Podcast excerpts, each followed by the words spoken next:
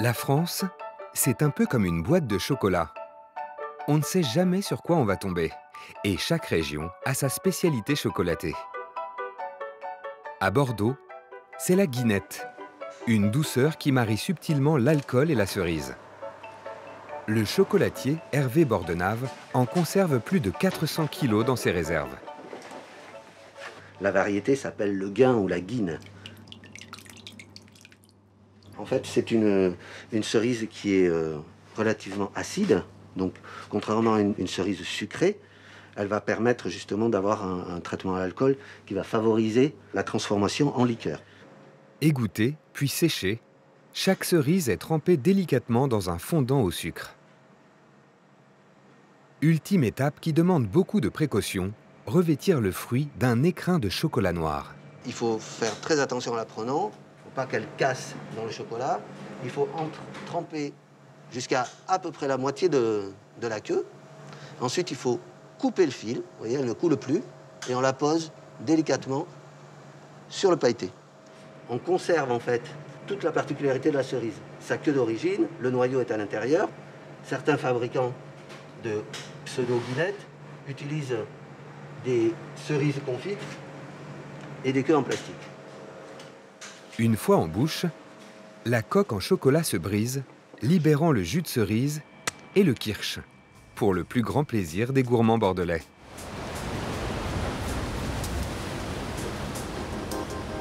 Un peu plus au sud, à Biarritz, ce sont les reliefs de la côte basque qui ont inspiré les chocolatiers pour créer les rochers de Biarritz. Un nappage de chocolat au lait ou noir sur des écorces d'orange et des amandes torréfiées. Là, on peut sentir la, la bonne odeur des, des, amandes grillées. Ça donne, ça donne envie. Voilà. voilà. C'est des amandes torréfiées, caramélisées, avec euh, du sirop euh, afin qu'elles soient un petit peu, euh, un petit peu sucrées et euh, qu'elle ait un meilleur goût et une torréfaction justement pour faire ressortir le, le goût de l'amande. Cela fait 20 ans que Christophe Longerat confectionne ses rochers, une technique qu'il maîtrise à la perfection. Très méticuleux, non? Oui, il faut. Il faut qu'il ressemble le plus possible, on va dire, au, au rocher qu'il y a au bord de la côte. Quoi. Preuve que les biarros adorent leurs rochers. Durant les fêtes, on en produit plus de 12 000 par jour. Bonjour madame, je voudrais des rochers de Biarritz s'il vous plaît. Très bien monsieur. Toujours dans le sud-ouest, à Montauban, on s'est longtemps cherché un chocolat emblématique. Jusqu'à ce que cette entreprise, spécialiste de la dragée, décide de créer le boulet de Montauban. Le boulet, il est constitué d'une noisette qu'on a légèrement torréfiée. On a enrobé de chocolat noir et fait une fine couche de sucre.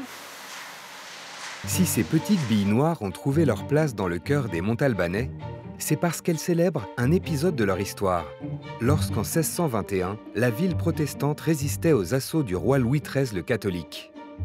On avait les troupes du roi qui étaient en général regroupées à des endroits stratégiques. Euh, on, avait, on en avait une de, de ce côté, de ce côté-ci de la ville, côté, euh, côté est. Donc le siège commence et les Montalbanais résistent. Et au bout de quelques semaines, un moine espagnol conseille à l'armée royale de faire tirer 400 coups de canon. Mais Montauban tient bon. De cette victoire est donc né un chocolat, le boulet, mais aussi une expression, faire les 400 coups. Ces boulets en chocolat que nous fabriquons aujourd'hui et que nous consommons avec beaucoup de plaisir sont donc aujourd'hui le symbole de la résistance, de l'esprit de résistance des Montalbanais. Un emblème en cacao, c'est aussi l'idée qu'a eu un chocolatier strasbourgeois. Christophe Meyer s'est inspiré d'un caillou typique de la forêt des Vosges. Chercher dans le lit de la rivière, voilà. Un morceau de grès. Un ami vendait des, des bouts de, de, grès, carrément des petits bouts de grès qu'il irait chercher dans les carrières, et il vendait ça sur la place de la cathédrale. L'inspiration, elle est venue de cette pierre, c'est-à-dire qu'on arrive à reproduire assez facilement de cette pierre, euh, de faire un chocolat, voilà, qui s'appelle le, le grès des Vosges, tout simplement. À côté de la cathédrale de Strasbourg, entièrement bâtie en grès rose, l'atelier de Christophe Meyer. C'est ici qu'il a mis au point sa recette à base de praline, c'est-à-dire de la noisette et du sucre de canne. Au lieu d'être simplement sur un praliné euh, basique et simplement uniquement le, le, goût des noisettes et du sucre, on va avoir en plus le goût du chocolat, on va avoir le goût du beurre, enfin tout ça, ça va créer une espèce d'osmose qui va changer complètement la nature du produit.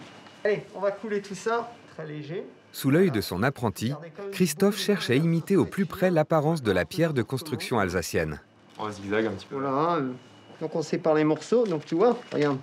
Ah, c'est maintenant ça. Ah, voilà, maintenant, maintenant tu as le caillou, tu vois. Un caillou brut trempé dans le chocolat, Donc, trempage à la fourchette.